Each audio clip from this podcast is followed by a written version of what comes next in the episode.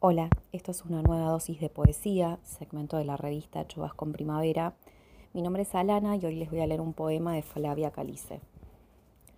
Cruzamos la calle juntas, nos angustia no tener trabajo.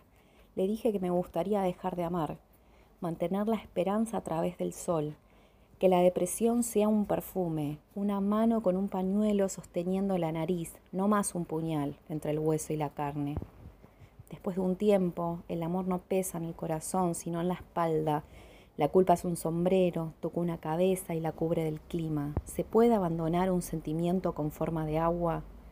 A veces estoy en el cielo, sobre un cajón sin botellas, corto la soga con fuego, me desparramo en el aire, tu casa desde arriba parece un puerto, viven dos medusas, gelatina cristal, sus brazos se abren, besan la cima venenosa, pierdo, porque confío rápido en quien parece que presta atención.